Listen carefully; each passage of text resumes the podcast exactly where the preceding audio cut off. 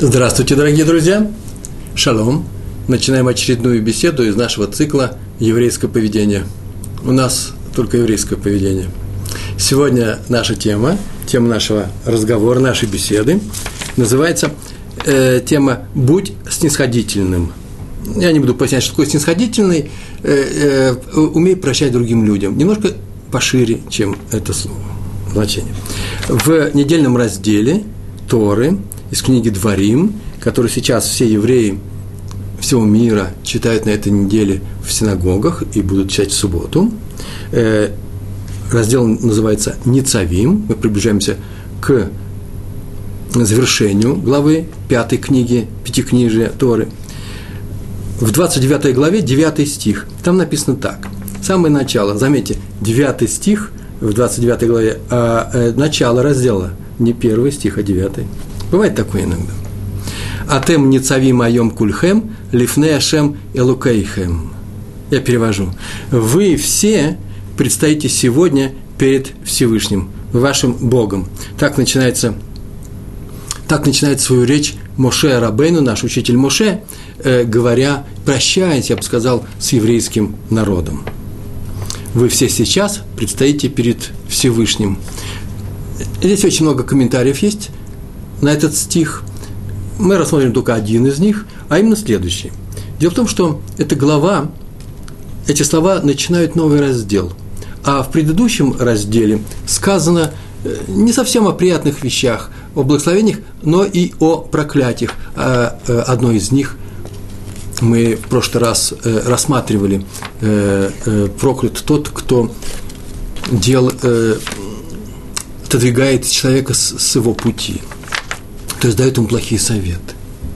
А сегодня у нас новый раздел, и он идет почему-то сразу после, э, после проклятий. И Раши, комментатор Торы, спрашивает в своем комментарии, почему этот стих идет сразу за проклятиями. И тут же отвечает, потому что евреи вообще-то расстроились. Они выслушали все проклятия и сказали, кто же против этого выстоит? Кто выживет в, такой, в, таких, в таких тяжелых условиях? Столько ошибок мы можем сделать, и столько ошибок мы уже, мы уже сделали, Всевышний нас может не простить. Вот Моше этими словами их успокоил. Вы стоите сейчас перед Всевышним, много против него вы сделали, э, очень много выступали против него и против меня, но он вас не уничтожил, все вы живые. Так сказано, а тем не цаим айом кульхем, кульхем все вы. Вот ведь стоите же вы. Отсюда вывод. Делает вывод Раши, делают вывод наши мудрецы и до Раши, и после, и этот вывод делаем мы с вами. Он, Всевышний, к вам снисходителен, он прощает ваше прегрешение. Значит, и вы будете другим людям снисходительны и умеете прощать. Или можно так сказать, будь снисходителен к другим людям, как Всевышний снисходителен к еврейскому народу. Если мы посмотрим на историю евреев, описанную в Пятикнижии, все 40 лет блужданий, описанных в этих книгах, историю евреев э, после Пятикнижия, то, что, то, что описывается в Танах, книгах Танаха, Танахе, историю евреев после этих книг, вплоть до последнего времени. И мы увидим, что еврейский народ совершает хорошие вещи, плохие, по-разному себя ведем, но очень часто бывает такое, что еврейский народ целиком, весь народ – ведет себя не самым достойным образом, его бы надо наказать. Всевышний евреев наказывает, кого-то очень жестоко наказывает, но в целом народ выживает. В целом мы можем сказать, что Всевышний к нам снисходителен, Он нас прощает, Он нас любит. Вот как мы любим своих детей, как наши родители любили нас, когда мы были маленькими и делали, может быть, не совсем достойные дела, иногда не совсем, очень не совсем достойные дела, и тем не менее они нас прощали, они нас терпели, э, они были с нами то, что называется э, рахами милосердны. Так вот, это качество надо в себе развивать. А теперь посмотрим, что говорит Тора по поводу этого качества человеческого характера. Мы видим, что таковы свойства Всевышнего. Это то, что называется атрибутами. Атрибуты – это проявление. Какое на самом деле э, мы не знаем, это не важно, какой он, э, я говорю о Всевышнем, он, может быть, вообще не обладает э, характеристиками, которые можно описывать. Это не наша тема. но каким-то образом он себя проявляет, как-то он себя ведет с нами. И по этим проявлениям мы можем сказать, о, я это воспринимаю, например, как э, теплое участие э, отношение ко мне, как любовь. Вот это я здесь могу сказать, что такая реакция Всевышнего на наши дела, а, она хорошо описывается словом, например, гнев, окрик, предупреждение. Вы видите, заметили, все это будут человеческие характеристики, это мое восприятие Всевышнего, это те атрибуты, которым я его наделяю на опыте своего жизненного опыта, на опыте своего исторического э, существования. Так вот, как проявляются эти атрибуты, сказано вот так, так поступайте и вы. Вот поэтому мы изучаем книги Танаха. Ведь вся история – еврейского народа, а значит, вообще вся история человечества – это качество Всевышнего, которое он проявил в адрес людей, в частности, еврейская история в адрес евреев. Мы бунтовали, он нас прощал, мы ему и Моше не верили, он нас не наказывал.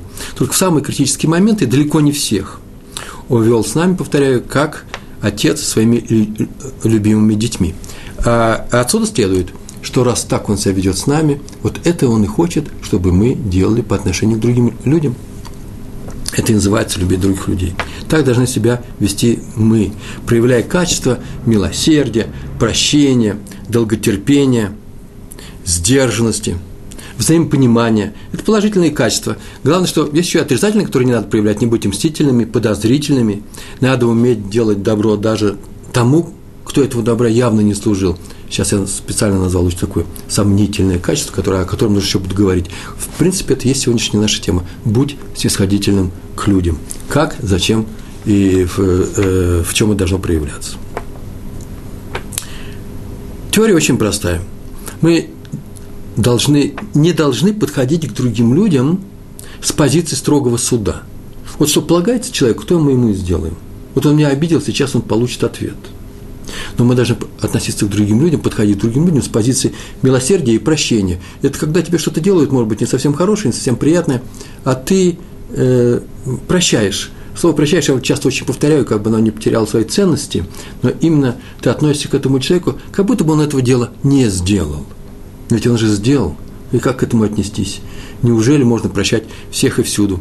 И, кстати, здесь тут нет ничего от христианства, где положено, так сказано во многих местах, в э, книгах христианских, что надо любить своего врага. Нигде вы у евреев не прочтете, ни в одной из наших книг, что врагов наших э, на, надо любить. Самое интересное, что лучше сделать так, чтобы у тебя не было врагов. Или к людям, которые враждебно, враждебно к тебе относятся, не относиться как к врагам. Сейчас мы на эту тему тоже поговорим. Так или иначе, лучше сделать из врага друга – не любить его как врага, а сделать из него друга. Если он не делается другом, то можно от него удалиться. Между прочим, это такое правило есть еврейское – от злодея удались. Злодей – тот человек, который делает нехорошие злодейские дела. Все мы знаем, что это такое, не буду давать определение, но в каждом человеке есть маленькая доля, маленькая грань злодея. Так вот, от этой грани нужно удалиться – надо повернуться к человеку, зайти к нему с той стороны, с которой он хорош, а не стоять с той стороны, с которой он плох, и требовать, чтобы это качество он проявил по отношению к нам. Эту тему тоже поговорим. Все это вступление. Так или иначе, злодеи удались, но злодею не надо мстить. Если пользы от этой мести нет никакой, кроме удовлетворения, такого мстительного чувства, но и не радуется его падению. Об этом прямо сказано в наших книгах. Никогда не радуйся тому, что твой враг упадет с лошади как бы ты не упал. Это называется мера за меру. Если мы прощаем других, то небо простит нас за наши дела. Часто спрашивают, кстати, между прочим, а как, э, э что по отношению к неевреям? Э, к ним тоже надо быть снисходительным. Но я могу сказать, что вообще-то историю человеческой показано, что Всевышний не, от, не отвернулся от других э, народов, он э, присутствует везде, всюду, это тоже его дети. Э, все мы бней Адам, дети Адама, первого человека. А следовательно, он, когда мы говорим Авину, Авину Шабашамаем, наш, наш Отец, который на небе, это могут сказать вообще все люди на земле. Э, поэтому и по отношению к другим людям, не только евреям, тоже нужно относиться снисходительно. На эту тему можем будем говорить неоднократно на наших уроках. Часто мне приходят вопросы именно на эту тему. А вот вы говорите о том-то, о том-то, э, качестве поведения по отношению к евреям, а что с неевреями. Так вот, сейчас я расскажу просто одну маленькую историю, которая как раз на эту тему что нам сообщает. Раби Хайм Хиски Амдини был такой известный раввин в Хевроне. Э, эта история приключилась еще до хевронских, до хевронского погрома.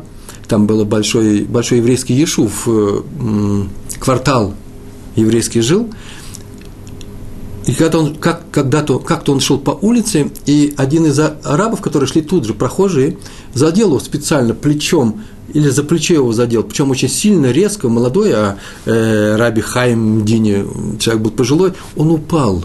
Тут же набежали молодые евреи, схватили того араба, ну, суд линчанин навряд ли устроить, все-таки это евреи, э, но могли сделать что-нибудь такое физически неприятное тому арабу, и вдруг э, Раб попросил его отпустить. И причем сказал, а раб прекрасно понимал еврейскую речь, он сказал, что, скорее всего, он не виноват, он случайно задел. Бывает такое, я был в Тель-Авиве, меня тоже кто-то задел. Ну, много народу, смотрите, тут ходит, и он меня задел совершенно случайно. Поэтому не надо его трогать. А если даже не случайно, то его послало сделать это небо, Всевышний. Он посланец Всевышнего – тем самым Всевышний говорит, что мне полагается этот удар. Его-то винить не за, не за что. Может быть, его винить только, нужно только за то, что он не справился с э, запретом Всевышнего, который обращается ко всем людям, не обижать других людей.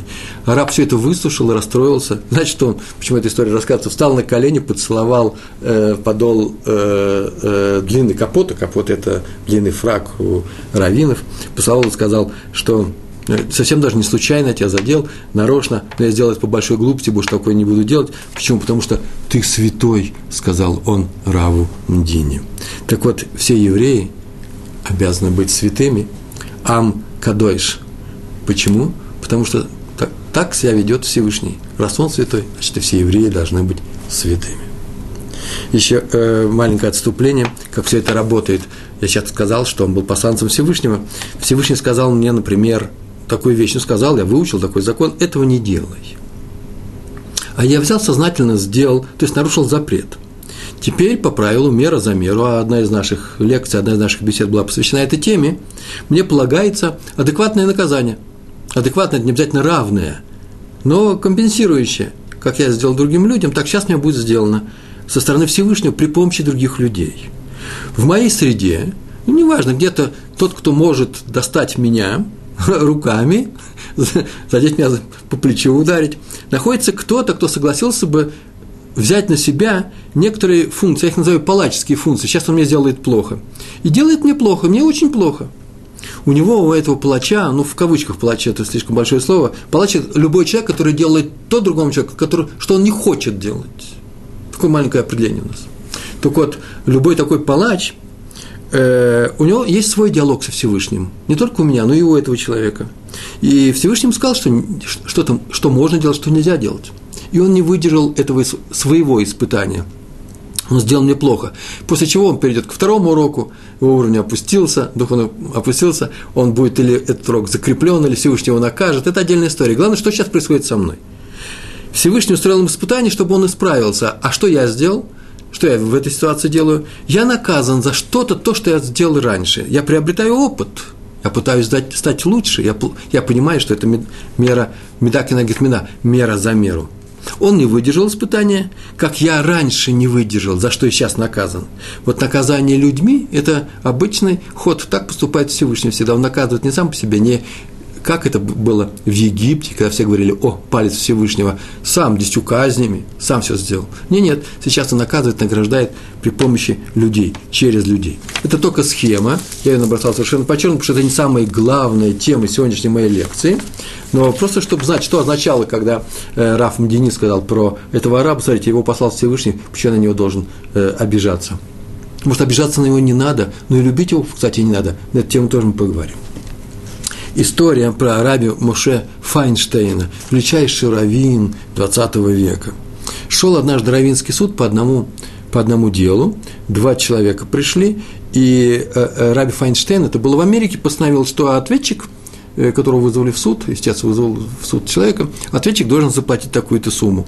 Тот отказался э, платить и, и исполнять постановление еврейского равинского суда, потому что ни одна сила, нет у нас полиции, нет у нас никаких государственных органов, тем более за границей, для того, чтобы Равинский суд человека заставить выполнить постановление Равинского суда. От себя могу добавить, у меня есть маленький опыт есть такой опыт, был как-то я в Равинском суде, неважно в какой функции, что каждый раз, когда люди приходят на Равинский суд, э, они добровольно туда приходят, они подписывают, дают вообще, в принципе, обещание, но сейчас это делается так, дают листочек, и там ты подписываешь слова такие, что я обязуюсь выполнить любое решение этого суда.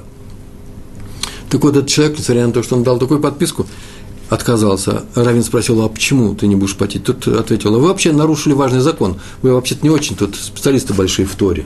Рабейну, наш раввин. Какой это нарушили важный, важный запрет? А вы нарушили запрет выносите решение ночью. Смотрите, уже поздно, солнце село, вы нарушили его.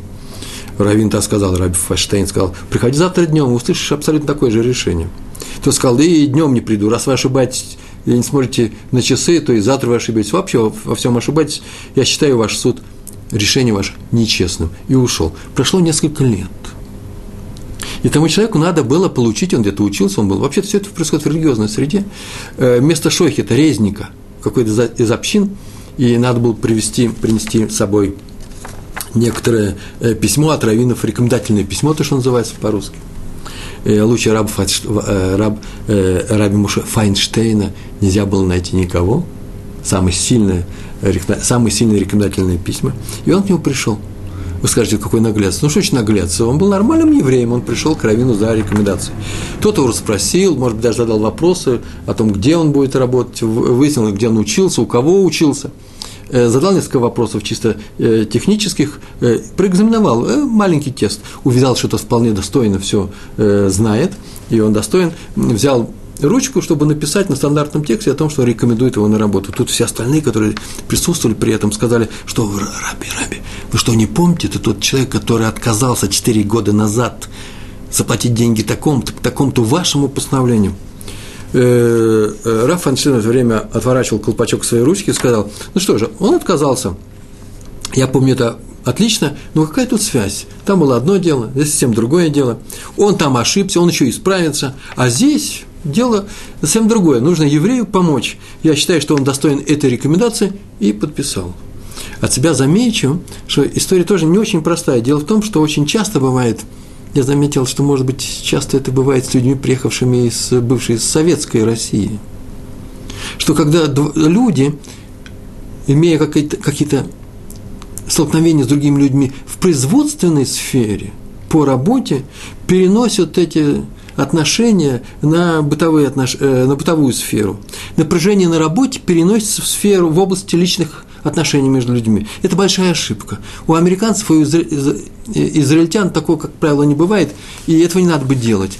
Мы можем ссориться, шуметь, кричать во время работы, добиваться что-то от своих подчиненных, я могу перечь своему начальнику, но вне этой работы мы должны быть оставаться э, людьми. На работе тоже нельзя оскорблять э, друг друга, не дай бог обижать, но не дай бог выносить тяжелые отношения к человеку, который не справляется со своими производственными обязанностями за э, порог работы и продолжать к нему относиться с подозрением. Не дай бог история про раввина из Варшавы, Раби Шломо Залмана, написавшего книгу Хемдат Тора, известнейшая книга.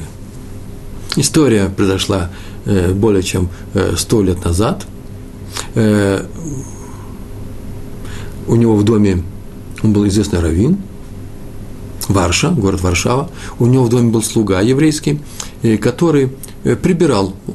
Он выполнял несколько функций, одна из них была уборщик, и он, э, Раф э, Ребицин, э, Равинша, жена Равина, выплачивали ему каждую неделю, каждую неделю 3 рубля. Царские деньги были, это Польша, 3 рубля, это большие деньги были. Однажды в их доме пропали дорогие подсвечники субботние из э, литого серебра – с филигранной работы. Они достались, не столько они были сами все дорогие, сколько они достались Яруша по наследству от, э, э, от предков э, э, э, раби Шлома Залмана или э, его жены, от крупнейших раввинов. Так ему было жалко и больно, это называется больно на сердце, что они пропали, что он даже расстроился. И все сказали, что, смотрите, тут был, они стояли здесь, тут был слуга, слуга вышел, их нет. Это, наверное, слуга сказал. Но Равин никого не слушал, знать что не знаем. Пропали подсвечники, очень жалко. И вот э, через несколько месяцев, два-три месяца прошло, его пригласили однажды, один богатый человек в Варшаве, э, варшавский меценат, магнат,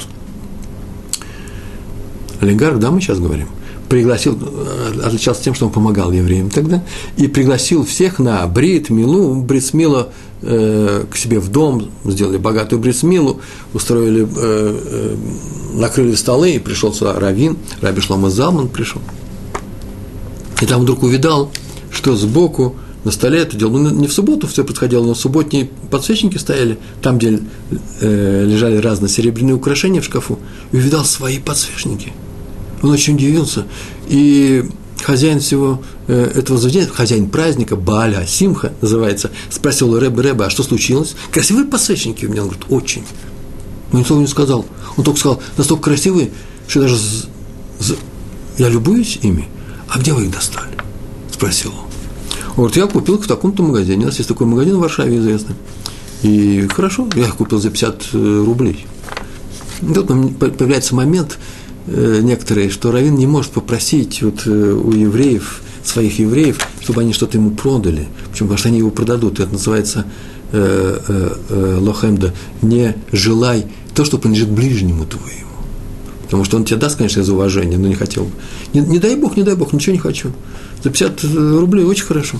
И при случае он обратился, зашел в этот магазин и спросил э, э, про эти подсвечники, э, откуда они Э, э, кому он их продал? Он говорит, вот такому-то человеку, нашему богачу, я их продал за 50 рублей.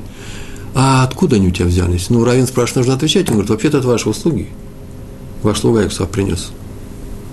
Ну, ничего на это сказал, Равин не сказал, пошел домой, никому ничего не передал, но тот продавец передал об этом, и вообще пошел слух по всему городу, может быть, хотя бы это нехорошо, такие слухи пускать. Но пришел к нему богач, принес этот подсвечник и говорит, вот я вообще-то, я понимаю, что я их купил за 50 рублей, мы разберемся с этим э, владельцем магазина, э, я их вам продаю за 50 рублей. Он говорит, не хочу, не надо, не надо. Ты я вам продам за 30. Нет, нет, не надо. Я их бесплатно дам, мне не нужны, если они ворованные, мне не нужны ворованные подсвечники. В субботу, субботние свечи я зажигаю в этих подсвечниках. Рина отказался, не знаю ничего.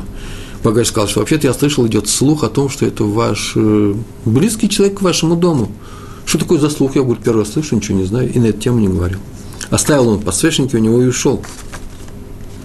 Стоят подсвечники, сидит Раф, не знает, что с ними делать. Входит слуга, видит, что подсвечники стоят на столе, и побледнел, что сейчас будет шум, крик. Раф, конечно, мягкий человек, но за это могут и выгнать. А где такой работы еще найдешь? А позора сколько? Не знаю, думал ли он о позоре. Вдруг один к нему обращается и говорит, послушай, я так понимаю, если я правильно понимаю, 3 рубля тебе не хватает. Тяжело прожить на 3 рубля в месяц, а, в неделю. Мы тут поговорили с моей женой, с моей, с своей супругой, я поговорил, и мы решили тебе давать 6 рублей в неделю. На этом вся история кончается. Этот человек не был вором, он был просто вынужден, он как-то уступил, уступил своему плохому началу, Яцергара. И э, Равин это понял и знал, что этому человеку не надо, не надо э, считать, что он законченный человек. Надо его будет простить, и он его простил. Это называется, он отнесся к нему снисходительно, как Всевышний относится к нам с вами. Важные правила. Чтобы строго и по закону судить другого человека, не снисходительно к нему относиться, именно строго, по закону. Вот он у нас украл, сейчас мы его выгоним. Вот он мне должен деньги, сейчас мы с него потребуем. Вот он нас обманывает, сейчас мы его накажем. Причем к любому человеку, к любому человеку, даже собственным детям, к любому человеку. Если человек хочет относиться строго, то должен выполнить, нужно выполнить несколько условий. Например, сделать замечание и так далее. Нужно твердо знать, что тот на самом деле совершил этот проступок. Не слухи, быть уверенным в том, что это правда. Второе, значит, он так поступил сознательно, не нечаянно, что он подошел, и это он разбил витрину в моем магазине, они им разбили витрину в моем магазине, в моем магазине. Потому что если он был, анус называется, если он был вынужденные действия его заставили, то за это не наказывают. Это такое правило. За вынужденное геройство не дают награду, за вынужденное преступление не наказывают. Первое, твердо знать, что это он так и сделал. Второе, нужно знать, что он выступил это намеренно, сделал это намеренно. И в-третьих, можно потребовать от человека некоторого исправления, сделать замечание, потребовать, чтобы он расплатился. Только, третье условие, только если сам так никогда не поступал. Правило нужно, конечно, не просто к ним нужно подойти. Если когда-то я в детстве украл 2 рубля, это не значит, что я сейчас прощаю всем ворам. Но знаете, что однажды я сам себе разрешил, другим людям я никогда не разрешаю. Это называется двойная бухгалтерия. У евреев она абсолютно запрещена. Если себя простил, то и другому прости. Это и называется справедливостью. Справедливость – это никогда глаз за глаз, ухо за ухо. А мы еще поговорим, что означают эти фразы э, в Торе. Э, Справедливость – это когда ты поступаешь с другими так же, как хочешь, чтобы поступали с тобой. Не делал другому то, что не хочешь, чтобы делали тебе. Это великое правило. Следствие – не поступать с другими по строгому суду, если не хочешь, чтобы с тобой так поступали с небес сейчас, чтобы они не могут с тобой так с небес сейчас поступить, себя потребовать, чтобы э, ты расплатился за свои дела, за свои проступки. Или на суде, на том суде, который будет после всей завершения твоей жизни. История про раби Якова Йосифа Германа. Э, Яков э, Герман жил, жил в Америке, отличался удивительным гостеприимством. Про него я сам видал сборники рассказов на эту тему. Один из рассказов я взял – чтобы вам рассказать. Он всегда приглашал к себе людей на субботу и сам же самолично за ними ухаживал. Так он завел в доме, это выучил он у Авраама, нашего праца э, э, Авраама Авину, который, когда к нему приходили люди, сам обслуживал их, сам стоял над ними, сам наливал им напитки, приносил еду. То же самое Раби Герман делал своими гостями – в частности, это было совершенно отдельная такая паула, отдельное действие, экшен. Приходили к ней, чтобы это увидеть. Э, на субботнюю трапезу, дневную субботнюю трапезу, ни слуги, ни работники кухни, ни его жена несли большую кастрюлю с челнутом, а именно он. И все замирали, когда он ее вносил, ставил на отдельный стол, открывал крышку, тут стояли большие, красивейшие тарелки, и он в каждую тарелку наливал челнут в виде супа, немножко жидковатый, наливал все это и каждому раздавал. Обходил и каждому, каждому давал. Вот в одну из суббот произошло следующее. Накануне сын Ра, э, э, Равина подарил ему капоты. Может, я не говорю, что капота. Капота – это длинный такой сюртук. Э, литовские раввины его носят. Э, он очень красивый, их очень богато делают из дорогой ткани очень, очень дорогой э, костюм, капоты подарил ему сын, и он его одел на субботу. И пришли гости, и он принес большую тарелку этого челнта. Челнт – это э, особая, вы сами знаете, что это такое, это особая еда, очень жирная, э, горячая, э, теплая, фасоль, картошка, много там чего есть, мясо, куски. Это вообще-то жирная еда – и если ее уронить на красивую капоту, то будет очень большая неприятность. Я не знаю, как можно это все дело отстирать. Это и произошло. Равин поставил э, тарелку, тарелку, кастрюлю, начал разливать в тарелке, взял тарелку, подошел к гостю и протягивает. Тот аж руками сплеснул. Ой, я не люблю чулт. После чего оказалось, что все это было у Равина на, э, на его красивой одежде. Все ахнули. Равин молчал – а гость настолько перепугался, он просто побелел, так написано было. И по-еврейски, и по-английски было написано «побелел». Испугался, и вместо того, чтобы упасть в обморок, бросился из комнаты и побежал. А Раин побежал за ним. И побежал он и все сидели и смотрели, что происходит здесь, чем это кончится. Через несколько минут, через две минуты они возвращаются оба.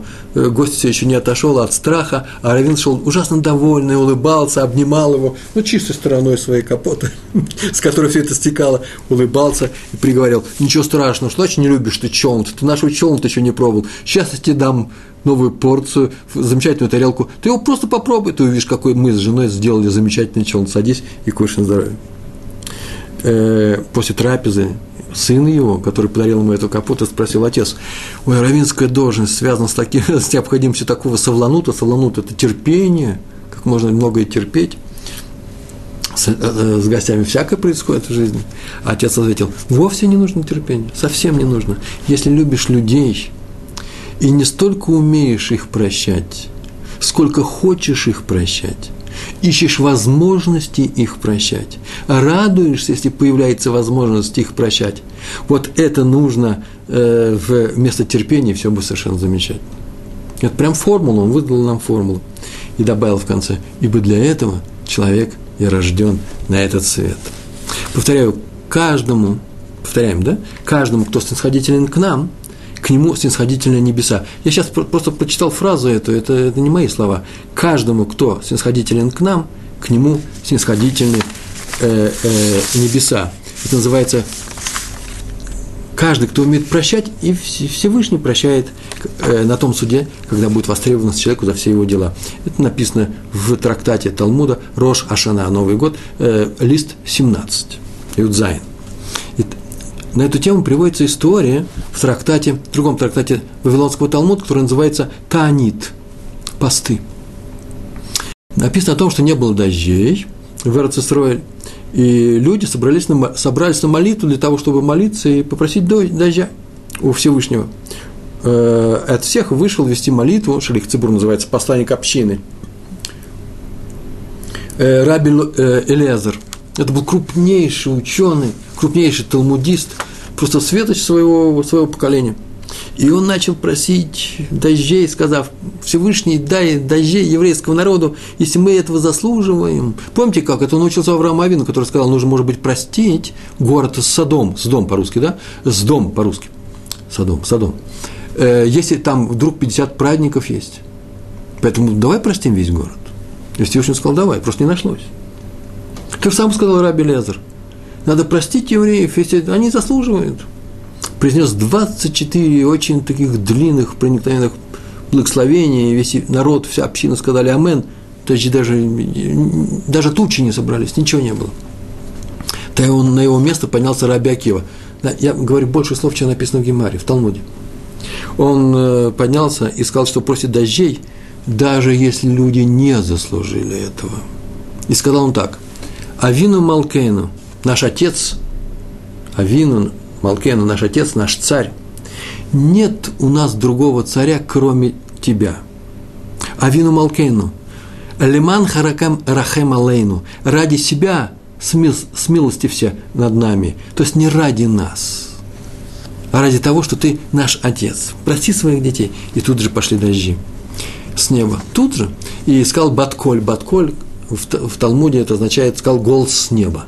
Что это такое, это отдельная история – нечто с неба.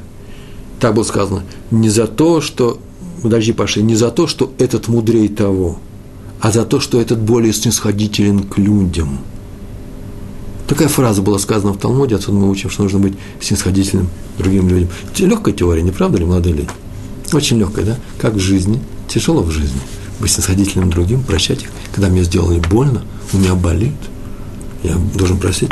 На эту тему еще поговорим, у нас еще осталось время. А еще несколько историй расскажу. Адмор из гор, э, из города, город, польский город, Раби Авраам Мортхе Альтер, э, написавший книгу Имрей Эмет, крупнейшая книга, по ним сейчас учимся, я сам по ней учусь. Когда он был совсем юным, только-только женился, он жил в городе Бялый. Есть такой город в Польше. Он там учился. Э, человек он был незаурядный с детства, он был Илуй, Гаон, гений. Но все равно некоторые люди, наверное, завидуют э, таким людям, и поэтому его немножко недолюбливал один местный человек, который э, был сыном богача, потом сам стал богачом, он все над ним смеялся, немножко преследовал, досаждал, надоедал, отравлял ему жизнь. Такой редкий случай был. Я не знаю таких случаев с нашими рыбаним, с нашими мудрецами, но такой случай здесь произошел в городе Белый. Запомнили название этого города? Белый. Осторожно, туда нужно ездить. Раф ничем ему ни разу не ответил, ни словом, ни действием, никому другому не пожаловался. Много-много лет прошло, Равин стал уже адмором гурских хасидов, крупнейший раввин, случилась Первая мировая война, и тот богач потерял все свое богатство. Ну, относительно разорения олигархов, знаете, ведь не делают их совсем нищими, но так или иначе он потерял очень много денег, стал бедным, приехал в Варшаву.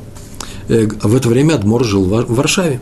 И тот его повстречал – Адмор повстречал этого богача, бывшего экс-богача, привел домой, накормил, устроил он на работу, очень много за ним ухаживал, смотрел за ним, он называется Литопель, э, э, курировал его. и ни разу не напомнил ему о том, что когда они были молодые, у него было очень плохое поведение по отношению к нему. Ни разу. Вот вся история.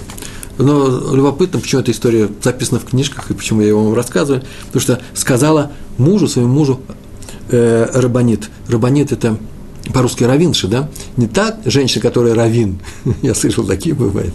Всякое бывает, много смешного. Нет, это жена равина. Тоже ко многому обязывает, и это тоже это как должность, это непростая вещь, быть женой раввин. Нужно быть на уровне. И она ему сказала, после того, как она увидала, что он делает, он за ним ухаживает, как, как за близким человеком. А, я вижу, ты еще не забыл тот случай. Она его тоже помнит, потому что они были тогда еще уже женаты. Ты его хорошо помнишь. Поэтому стараешься ему помочь больше, чем другим людям.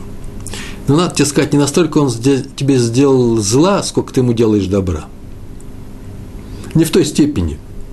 Ты сделаешь ему добра намного больше, чем он сделал тебе зла. Так что можно давно было бы его простить. Ну, такой смешной, смешная несколько фраза, но не, не простая фраза, между прочим, она тоже ведь не на ровном месте появилась, ее нужно учить. Э, сейчас просто нет времени на комментарии. Это совершенно замечательная, уникальная э, фраза. Наши женщины не глупее наших мужчин. Еврейский народ весь, все мы мудрецы. Общее правило следующее – постарайся сделать тому, кто тебя обидел, хорошо. Вот что мы учим из этой истории. И он станет вам другом в результате этого хорошо. Об этом уже говорили, верно? Уже говорили на эту тему. И еще сейчас будем говорить. Между прочим, необычайно трудно, когда мне сделали больно, вдруг относиться к нему как к ближайшему человеку, к ближайшему другу и делать ему хорошие вещи. А теперь меня еще и просит о чем-то хорошем. Это очень трудно. Конечно, трудно. А кто нам с вами сказал, что Тора предлагает только легкие решения, мы бы, наверное, не соблюдали бы Тору, не дай Бог, если бы все было настолько просто, настолько очевидно и не требовало никаких усилий от нас. Тора – это усилия от нас. Больше того, жизнь – это и есть те усилия, которые человек затрачивает, когда он живет, э, делает. Надо уметь преодолевать трудности, надо становиться, быть лучше, надо делать не то, что хочется, а надо просто анализировать, нужно быть хозяином своих желаний, надо управлять всем, чем ты владеешь, своей судьбой, своими мозгами, своим будущим. Это называется «не будьте рабами». Вы не у кого рабы. После того, как мы ушли от фараона, мы только рабы, только у Всевышнего, который нам доверяет, который нас любит, потому что он наш отец. Во время катастрофы собралась одна группа. Катастрофа – это Шоа, да, э, во время Второй мировой войны, собралась одна группа в Иерусалиме, э, э, группа каббалистов, известных раввинов. Они все были членами кружка, который назывался Каббала, Каббалат Маасит. Практическая каббала. Не просто теория. Вот мы занимаемся теорией, они занимаются практической каббалой. И они собрались уничтожить главаря нацистов. Сами знаете, кто такой, они собираются говорить эти имена. Они выяснили его имя, имя его э, родителей, для того, чтобы, чтобы сказать проклятие, только чтобы сказать проклятие. Между прочим, многие говорят, что из-за этого там все и покатилось э, под горку. Ну, что они сделали? Они заказали самолет, полетели из Иерусалима, из Бнейбрака, ну, из, из какого-то летного поля на самолете прилетели в э, Хеврон, над Хевроном кружились над, на свои деньги, над э, гробницей наших працев Махпелы, и говорили там все свои какие-то каббалистические фразы, скорее всего. А главное, что они сделали, они зарезали курицу. Они зарезали курицу, принеся капара. Капара – это то, что делают евреи э, в, э, накануне Йом Кипур, Йом Кипурим. Это они сделали. Рассказ не для того, чтобы сказать о том, получилось у них, не получилось. Никого это не, не касается. Главное, что они так сделали. Через несколько дней сидел в Иерусалиме, кстати, Раби Шимон Цви Урвиц, э, крупнейший ученый, известнейший раввин своего времени, и давал урок на уроке своей Ишиве. И вдруг дверь открывается, входит какой-то еврей, религиозный еврей, одни, тут, тут вокруг Иерусалима одни религиозные евреи, входит и недовольно начинает объяснять раввину, что то, что сделали на днях э, каббалисты, совершенно безобразие, и он в том числе, он и участвовал там, какое безобразие это. Это же не что иное, как авода, зара, идол поклонства, вера в то, что курица возьмет на себя э, какие-то функции, или еще как-то можно повлиять на, на ход истории, не справив самих себя, на ход истории при помощи каких-то ритуальных действий. Это не что иное, как колдовство. А колдовство запрещено. Он прокричал совершенно недопустимом тоне, шумел, шумел очень долго. Раф все время молчал, он ни слова не сказал. Потом его спросили ученики, а почему на самом деле там участвовал? На что Равин ответил, я там не участвовал. Больше того, я был против всего этого действия. А почему молчал? Я молчал, чтобы не позорить этого человека, потому что если я скажу, что ты ошибся, он, конечно же, будет ему больно. Почему? Потому что он был уверен, что это так. Лучше кто-нибудь ему скажет, или я ему скажу в каком-то другом месте, не перед людьми. Главное, чтобы его не опозорить. А э, меня позорить нельзя. Если кто-то позорит меня перед другими людьми, и я вижу, что он ошибается, я могу, я могу перенести это. Я знаю, что он ошибается. А ответить ему тем же нельзя. Почему? Потому что это позор, к которому он не готов. Вы слышите? Это непростая вещь. А поэтому, если я сделал плохую вещь, меня не надо позорить, так говорит любой человек. Но если я вижу, что кто-то сделал плохую вещь, и его позорить, лучше я это, этот позор возьму на себя. Я переживу, я же со стороны, я же, я же знаю, что я не виноват. На эту тему очень много есть историй. Если мы с вами будем продолжать заниматься дальше – а есть такая вероятность, в течение года этих историй можно просто собрать целый цикл, и тоже очень многому можно на них научиться. Написано в трактате «Шаббат», суббота, 88-й лист, э, э, вторая страница. Там написано так, сейчас говорю совершенно тяжелейшую из формул еврейского поведения. На эту тему можно много говорить, я слышал много споров на эту тему. Люди, которые не, далеки, э, еще не близки к Торе, всегда выступают тут против, они не хотят этого даже слышать. Я эту форму обязан принести. У нас с вами 19 или 20 урок, а раз так, то мы с вами уже не начинающие, поэтому пришло время говорить правду. Я читаю просто слова, переведенные на русский язык. Из трактата «Шаббат», 88 лист, вторая страница. Лучше быть оскорбленным, но не оскорбляющим – слушать поношения других людей, но не отвечайте на них. Тут не сказано, ну не поносить других, не дай Бог, об этом вообще разговора нет. Ну не отвечать ничего. Все делать из любви и радоваться Всевышнему даже в своих несчастьях. Э, вторая вещь сложная, мы уже говорили на эту тему, будем еще говорить. А первое, лучше быть оскорбленным, но не оскорбляющим. Мы на эту тему говорили уже э, чуть выше. Лучше быть жертвой, чем палачом. Никогда не берите на себя функции палача. Палач – это не обязательно человек, который делает неправильные вещи. Надо наказать, наказать ребенка, давайте его сейчас накажем. Так вот, старайтесь уйти от этого. Еще не значит, что всех нужно распустить, все нужно с головой делать, но функции палача очень, очень, очень непросты. Лучше быть тем жертвой, тем, кто попал в, в, э, э, в неприятную ситуацию, когда его наказывают. А нейтрального не бывает. Мне на одном уроке сказали, «А я хочу быть нейтральным. А вот это в жизни не бывает. Причем заметьте, что это не христианское правило «поставь другую щеку». У нас нет такого правила. Э, нельзя любить причиненную другими людьми боль. Боль не любит. Надо любить людей. А как мы отнесемся к этому выражению? Да очень просто. Меня ударили по щеке, это значит Всевышний меня ударил. Я знаю, что меня ударил человек, и он не хороший человек, он дерется, он меня обижает – Например, мой папа, мне 5 лет, и кто-то меня ударил, потому что я плохо себя вел. Или я иду по улице Горсад вечер, 11 часов. Что такое Горсад, знаете? И встретил человека, который меня задел. Вот как э, э, э, Раф э, Мдини шел по Хеврону, его задел араб, и он упал. Неприятно, ужасно неприятно. Я должен любить этого человека, поставлять ему второе плечо, поставлять ему вторую щеку. Нет. Но есть правило, что Всевышний, мы уже говорили на эту тему, позволил ему без воли Всевышнего не упадет с головы человека ни один волос. Я, я вам сейчас прочитал просто цитата из Талмуда. Поэтому я согласен с этим ударом Всевышнего, извлеку из него урок. Я задам себе вопрос, чему Всевышний хочет меня научить, стукнув меня через этого человека. Может, ему, этому человеку, которого стукнули, ну, мне в данном случае, надо научиться защищать себя. Это тоже защита, не надо поставлять вторую щеку, плачу поставить вторую шею после того, как он ударил меня мечом. Нет. Может быть, э, э, э, не так. Надо знать, что это от Всевышнего, что тот выполнил поручение Всевышнего. Мы на эту тему говорили повыше. Взял на себя палаческие формулы. Не выполнил свою задачу, свой экзамен завалил жутко, ударил меня, меня нельзя бить. Э, как правило, меня нельзя бить.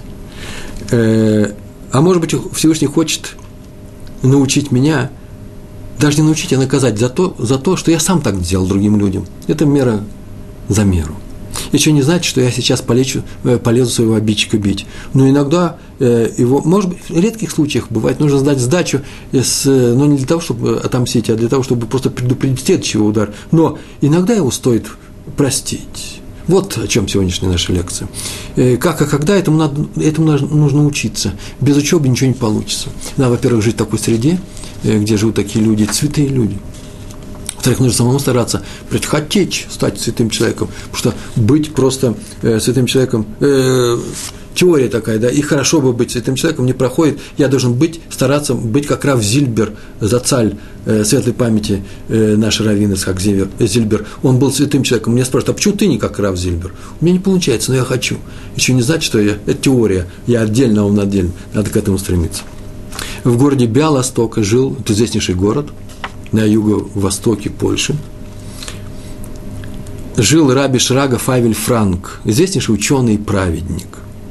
Однажды один богатый торговец попросил у него суду большие деньги. Он, нужно было купить, наверное, с хора, то э, много большой, большой товара очень много, и он собирал эти суды, и взял у Равина, Равин не был бедным, Равин дал ему, посвящался своей женой и дал ему эту суду. Прошло, прошло много времени, прошел срок выплаты, Равин ему ничего не возвращает и не вернул, и Равин не побежал к нему и ничего не говорил, дай мне эти деньги. Причем, наверное, они, во-первых, могли жить, во-вторых, он э, продолжать и дальше жить, а во-вторых, он увидал, что тот э, вернет ему деньги. Тяжелая ситуация. Но нужно было вообще быть, знать Раби Шрагу Фаевля, Франка. Э, он вообще, даже если ему нужны были деньги, он не попросил бы обратно. Нет такого правила не просить деньги, чтобы тебе вернули тот долг, который ты дал другим людям. А он так поступал.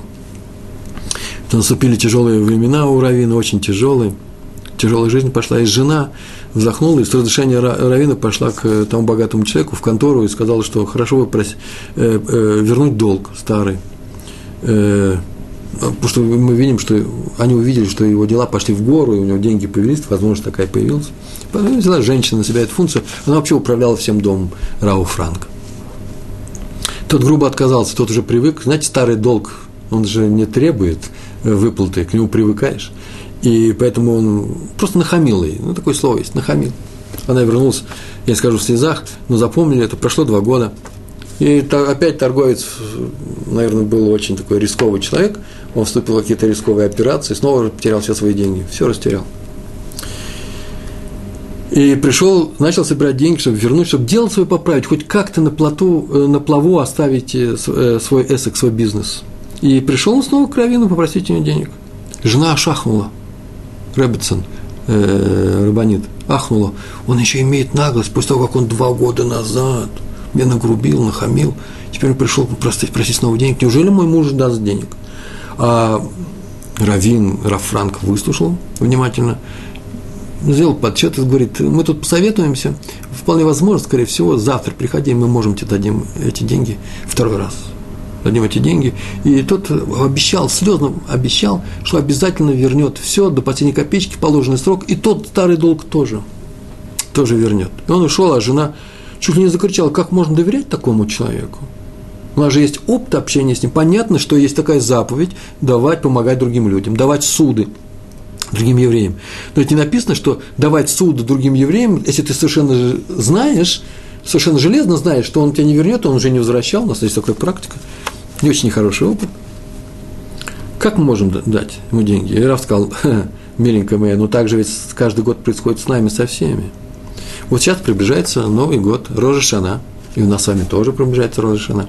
Мы находимся в месяце Элуль, месяц, когда просят особые молитвы читаются, особенно в конце, последнюю неделю перед Рожешана, мы просим прощения у Всевышнего за те дела, которые мы сделали в течение года. Мы стоим перед судом, и мы просим милосердия, снисхождения. Мы понимаем, что если к нам строго подходить, с мерой строгой, вот как мы сделали, что мы заслуживаем, то и должны получить, то мы не выдержим этот суд. Мы его просим простить нас за прегрешение. Обещаем ему исправиться слезно. Мы серьезно уверены в этот момент, что мы э, постараемся, что мы исправимся, и нас прощают. Нам прощают все наши прегрешения. И снова целый год мы ведем себя не лучшим образом. Снова мы повторяем ту же самую ошибку. И снова просим прощения. И снова нас прощают. Так этот человек. Он сейчас только был у нас, он уверен, я вижу, что он не играет. Я его знаю. Он уверен, что сейчас он выберется из тяжелой ситуации. Больше того, по глазам я вижу, что он понимает, что именно в силу того, что он, как сейчас это называется на русском языке, бросил, кинул, кинул, э, обманул нас, э, не вернул долг, поэтому, может быть, пришли к нему эти несчастья. Он сейчас постарается все это сделать. Мы выполняем важную заповедь, раз. Мы доверяем человеку, это очень важная вещь, два.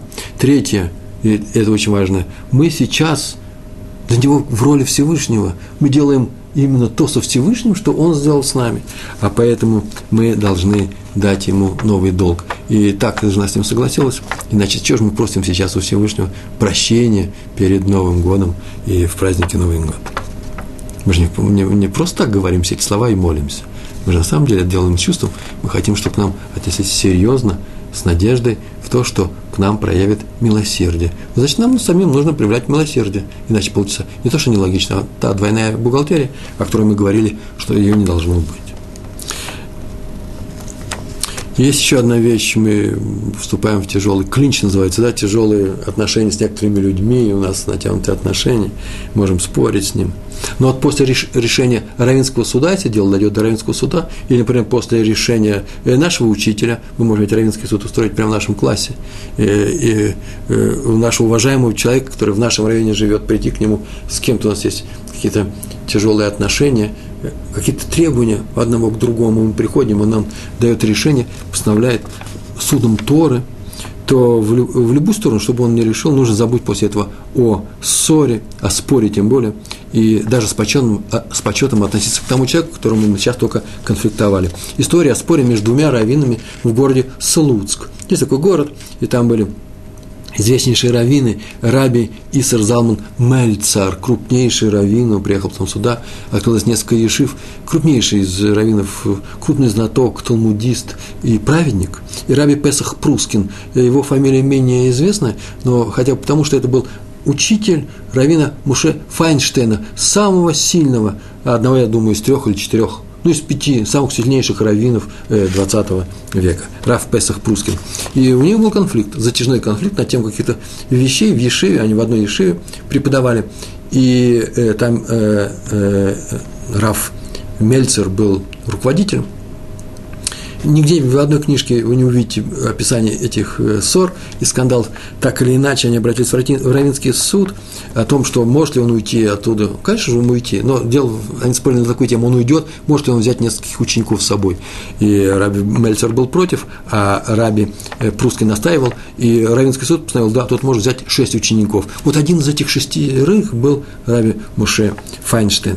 И когда они сделали новую Ишиву, Раф Прускин, то сделали Ханукад Габайт, э, Э, новоселье, новые шивы пригласили гостей, как положено, накрыли столы, говорили Девретеры, э, слова Торы. И среди них из приглашенных был Раф, э, Раф Мельцер, а, пригласил Раф, э, Раф э, Прускин пригласил Рава Мельцера, они обнялись, они остались на всю жизнь ближайшими друзьями, несмотря на тот затяжной скандал. Это настолько поразило Рави Муше Файншейн, сказал, что эта история во многом сформировала меня, мое отношение к людям. Я обычно не рассказываю про чудеса, у нас осталось 6 минут, сейчас мы из них сделаем целых 10. Но вот одна история, про, э, которую хотел бы вам рассказать. У одного мальчика была бармицева. Бармицу приходилось, это было в Иерусалиме, на недельный раздел, который называется Ятро. И отец договорился с Габаем, со слугой, ну, с, с тем, кто обслуживает всю синагогу, о том, что в такую-то субботу мальчик выйдет к Торе и будет читать Тору. Э, и Габай сказал, да, конечно, согласился, и забыл. Через некоторое время другой мальчик, другим отцом, у которых тоже была бармица на эту субботу приходилось, нужно было читать Тору, пришли и договорились с Габаем. И Габай согласился. А потом, когда уже перед самой субботой Итра оказалось, что у нас два кандидата на чтение Торы, и очень тяжело. И там он пришел и сказал, что это моя ошибка, один из вас, хорошо бы Леватер, отказался бы, э, уступил бы другому. И первый отец и его сын отказались и срочно подготовили, это нужно же готовить, это же много читать, нужно, нужно много запомнить. Большой раздел Торы. Срочно подготовили чтение следующего раздела, который будет на следующей неделе, называется Мишпати. Так и было в субботу один мальчик и Тро прочитал э, э, э, Тору раздел, а, а второй мальчик прочитал через неделю Мишпати. Через четыре года заболел, заболел у этого первого отказавшегося мальчика, от, э, который сделал такую совершенно замечательную вещь, отказался от своей очереди вместе со своим папой. Заболела мама, причем очень серьезно, поместили его в больницу здесь, в Иерусалиме. Врачи не знали, что делать. Она просто-напросто уже была очень тяжелый случай. Тяжелый случай. И в ту же больницу в это же время лег один из известнейших раввинов Израиля. э, в разных историях написаны разные люди, поэтому я не хочу, в разных книжках я не хочу называть, был известнейший раввин, и к нему вызвали, конечно же, вызвали лучшего профессора по этим болезням из Америки. И он приехал и этого раввина вылечил. И вот надо было найти того, кто прочтет в субботу Тору в палате Э, в больнице у этого равина. Почему сам раввин был слабый, э, все остальные люди могли прочесть. И мальчик вызвался, он говорит, все равно я тут рядом э, в, на соседнем этаже, в женском отделении, и так они были во время синагоги, наверное, познакомились. Он говорит, я хочу, а недельная глава была Мишпатим, а я ее знаю. Я ее 4 года назад хорошо выучил. Мальчик, между прочим, 17 лет уже.